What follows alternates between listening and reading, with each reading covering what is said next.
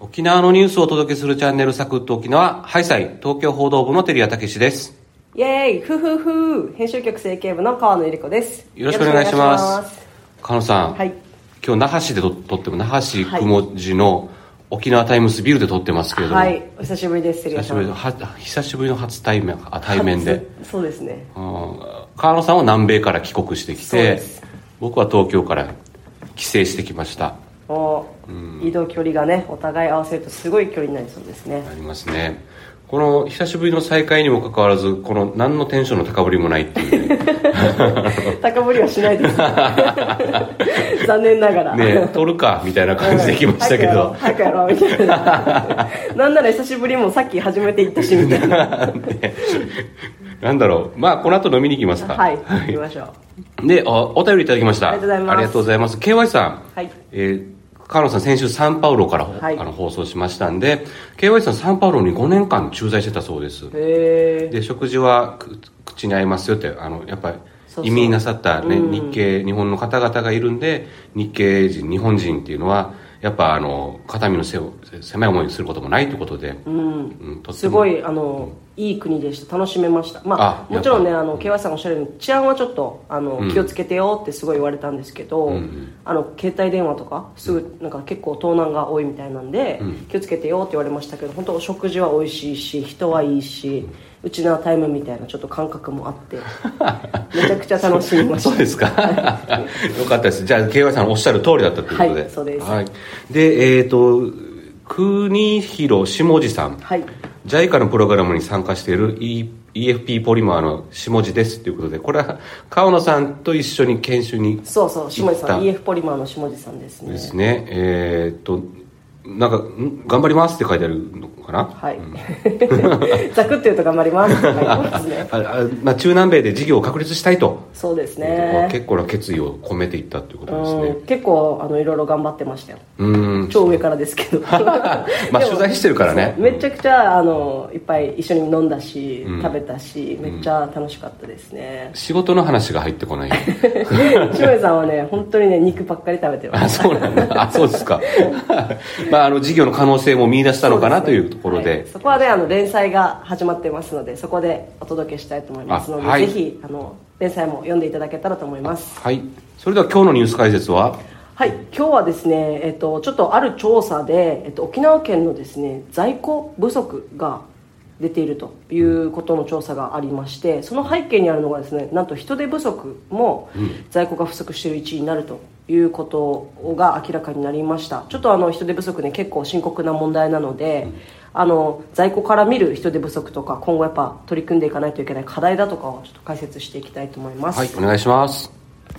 まずは沖縄タイムスの記事を紹介します。人手不足や原材料の不作などから製造業で在庫が不足しています。沖縄振興開発金融公庫が発表した7から9月期の県内企業景況調査結果で明らかになりました。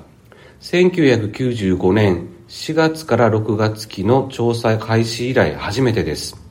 観光が回復し、需要が急激に伸びたことや、紅芋などの原料不足など、一時的な要因もありますが、生産ラインの働き手流出で生産力が低下した構造的な問題も背景にはあるそうです。ということで、河原さんの記事です。はい私の記事です。なんか、結構構造的な問題って言われると結構深刻な感じがしますけど、そうそうそう。ちょっと深刻っぽく書きました。じゃないわけじゃん。いや深刻です、い。や 深刻なわけね 深刻な問題です。ちゃんとして。これですね、えっと、いわゆる景況調査を、まあ、四半期に1回高校さんがやってるんですけど、まあ、いわゆるその景況調査って、まあ、いわゆる県内の景況感どうですかって聞くようなあやつの調査の一つの景気がいいか悪いかを聞く。の中いつもだったら景気がいいですよ悪いですよっていうのがニュースなんですがそ今回は特別なんか違った点でうそうなんですよ。と。ここの中の一つの項目を抜き出してちょっと深刻だなと思ったのでピックアップした記事になるんですけれども、在庫水準 DI というものもですねあの高校さん調査していまして対象となるのは製造業と卸売業小売業というこの3業種だけの、まあ、対象なので、まあ、参考程度にという形の調査項目にはなるんですけれども、まあ、9月末時点で在庫が不足していると回答した企業から過剰ですよと答えた企業の割合を引いて出す値なんですね。でその水準がですね1.4の不足がを上回ったと、過剰を上回ったというような状況になりました、あの供給ができてないっていうことが、まあ簡単に言うとあの需要に対して供給ができていないっていう状況が、まあ、示された値になっています。これまでですね95年から調査しているので、まあ、30年近くですかね、えー、やってるんですけれども過去に0.0、まあ、いわゆるあの持ち合いという、まあ、過剰でもなく不足でもなく適正ですよというふうな回答になることはあったんですけれども今回初めてあの不足ということになりました。直近はですね、まあ、過剰っていうのがちょっとずっと上回っている状態ではあったんですけれども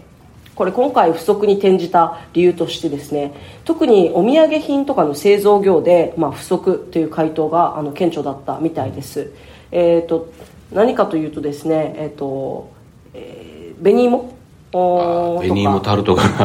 有名な、うん、いろんなものに多分紅芋の商品って結構多いと思うんですけれども。タルトだけじゃないですね。そうそう、うんでそこの紅芋がですねちょっと不作になっているっていうのが、まあ、状況としてあるのでそういう原材料が足りないということとか、あとはまあコロナ後の一気にこう需要が観光需要が回復したので、やっぱり皆さん観光に来て今まではねちょっとこそこそと行って観光に行ってたりとかした時はお土産もあんまり大量に買わなかったりしたじゃないですかまあ配れないですからね。そうそれがやっぱりあのオープンに観光できるようになったのでやっぱり観光土産の多分需要も増えてると思うんですよ、うん、そういうところで一気にこう伸びちゃったっていうこととか、うん、7月から9月のは沖縄のこの観光のハイシーズン期でもあるので、まあ、そういうそのちょっと一時的な要因っていうのももちろん背景にはあるんですけれども、まあ、3点目の要因としてはやっぱりこう働き手がいないということで生産が間に合ってない、うん、あの供給量が減っているというような状況があるということでちょっとこれ深刻だなと。で今これお土産品の製造なのでいわゆるこの生活必需品ではないじゃないですか、うん、だけど沖縄はまあ製造業はどちらかというと食品関係の製造業がすごく多いという、うん、あのそういう割合がね、うん、高いですね。そういう構造なので、もしかしたら今後こう食料品の製造業例えばまあ豆腐とか沖縄そばの麺とかもありますし、いろんなこう食品の製造業でも人手不足で、まあ、供給できませんとかですね在庫が足りませんとかそういった事態にあの発展しないかなというふうにちょっと懸念もあります、うん。でココさんもやっぱりこう、まあ、一過性の要因もあるのでもしかしたら次回調査の、まあ、12月末に今度は次回調査するんですけどその時にはもしかしたら今よりは和らぐ状況がま改善するんじゃないかっていうふうな分析もあるんですけれどもだけども一方でやっぱり人手不足ってもうこの人口が減っていってるっていうフェーズの中ではもうずっと一生つきまとう問題なわけなんですよね。なのでまあ人手不足っていう要因に関してはもう構造的な問題でもあるので、ま、深刻度が高いというふうに言っていて、まあ、こめちゃくちゃここはちゃんと注意深く見ていかないといけないねというふうな話をしていました。人手不足ってねもう何回もここの番組でも取り上げてますけど。そうですね、うん、でバスだとかタクシーだとかもね、はい、そうやって観光の需要に追いついてないよっていう話もありましたけど、うん、ついにはこの土産品製造まで波及してしまったと、はいはい、そうなんですよ。だから製造に関してはだからもう本当に、まあ、よく何回ももう耳にタコぐらい言われてるのが、まあ、DXDX DX とかよく言われますけど、はいうん、省力化とか機械化とか言われますけど、やっぱり製造業に関してはそういうこと、まあ、機械化できることは機械化していくっていうことが本当にあの大事になってくるかなと思いますし、うん、あとはやっぱりこう、まあ、時給を上げる待遇を改善するっていうのももちろん。必要かなと思います、うん、であの言っていたのは、まあ、例えばまあ高齢者の人がやっぱあの少子高齢化でね増えていくので、はい高齢者が働きやすいという環境を、が何かっていうのをもっとより具体的に掘り下げてそれってやっぱデジタルではないと思うんですよ高齢者なので。確かに最近マクドナルドとかあのファストフード店でも結構年配の方が働いてたりしますよね、うんそういうやっぱ働きやすいような環境づくりみたいなのが必要かもしれないですね。そう。なので多分あんまりデジタルすぎても高齢者逆に働けないと思うので、うん、そことのこのバランスもっと逆にアナログ化して高齢者にできることをなんかお願いしていくみたいなところも、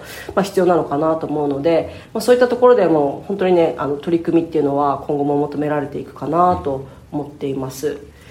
でまあ、一応あの全体の景況感そもそものその全体の景況本来の 本来のそう。としては、まあ、6期連続のプラスということで、まあ、いいよって答えた人の方が多いので、うん、まあ、沖縄経済全体としてはですね、まあ、好景気というか、まあ、堅調なあいい状態が続いているということなんですね、あのやっぱり台風6号とかの影響も8月頭の方に結構長居した台風6号があったんですけど、うんね。これも一時期ちょっと影響は若干あったんですけどでもそれを上回るやっぱり観光需要の高まりとかあの個人消費がすごく強く伸びているので、まあ、そういったことも踏まえて、まあ、今後の懸念材料はたくさんあるんですけれども、まあ、引き続き回復している状況というように判断しておりました。はいわかりました。ありがとうございました。はい。はい、エンディングです。お疲れ様でしおた疲れ様でしパーたソナリティが同じテーマをつなぐリレートーク。今週のテーマは朝食朝ごはんですね。朝ごはんね。矢野くんがね提案したテーマですけど、やっぱ彼は規則正しく生きてるんだろうね。そうねやっぱり爽やかだね、なんか新聞記者とは思えない。うん、朝ごはん食べたことないここ近年。で僕もここ20年ぐらいあんまり1 秒でも長く寝てたいから。僕は二日酔いで食欲が滞りがちっていうね えねどうするの？あでもあのこの間ほら私このえポペルーボリビアブラジルと3カ国南米に行ってたじゃないですか、はいはい。でそこのホテルではやっぱり朝食が出たんですよ。であのペルーに行った時に、あの朝食が出てて、まあちょっとバイキング風なあービュッフェ形式の？そうそうそうそう、いっぱいこうあってそこから自分が食べたいものを選ぶみたいな感じだったんですけどなんかペルーってなんか3000ぐらい種類ぐらいポテトがあるらしいんです。じゃがいも。種類が。品種が。3000種類ぐらいあるらしくて。なんかその朝食の朝ごはんのビュッフェに並んでる8品 ,8 品のうち5つがポテトだった。どういうポテト？えフライドポテトっていういやいことですか？やあのなんかいろいろちょっと味付けは変えてたりとかしてちょっとガーリックとトマトで焼いてるものあ炒め物とあなんかこうマッシュポテトみたいなやうつでもまあポテトはポテトなんで。じゃがいも料理が並んでたってこそうそうそうそう。とえー、すごいですね。でも3000もあったらそりゃ8分の5ポテトになるわと。えー、でもえー、だからって牛がいっぱいいるからって牛肉料理がそんなに出てくるわけ？ああそうこうやってあんまないねですよね。そうね。でもじゃがいも？でしたよ。まあでも主食っぽい感じでもあるんじゃないですかね。ああえ主食は芋？お米？えっと、でも米米も食べてました。なんかめっちゃいっぱい食べてましたよペルーの人。米も食べるわ肉も食べるわ、えっと魚も食べるんですよ。セビーチェっていうのがちょっとあったりとかして、であとは普通にポテトも食べるし、なんかめっちゃ食うなと思いました。ポテト3000種類あるからとか理由じゃなくてめっちゃ食うなと量がね。そう。そうね。大陸の人たちはやっぱすごいなと思いました。確かに確かに。で写真あるんですか？写真はないですね。写真ないですか？ないので、ど？まあ、あの私が楽しかった一番楽しかった思い出の写真をちょっと貼っつけたいと思います。あ南米での思い出を一番の。ワンワンショットをじゃあワンショットね。めちゃくちゃ今後のビジネス展開が期待できる。いいのかな？これ結構選ばないといけなくなってでくると思いますが、はい、タイムスとしてちょっと新しい事業展開をねこれで ちょっとあの提案していきたいなと思ってます。川さん二日酔いでテンション低いなと思ったらそうそう。い最後にはちゃんと面白いことで大丈夫です。締めましたね。はい。今週もお聞きくださりありがとうございました、ありがとうございました。いいねやフォローコメントがあるとパーソナリティ喜びます。よろしくお願いします。明日はゆるとサンデーです。いっぺんにフェイデビタンまたありがとうございましちみそりをた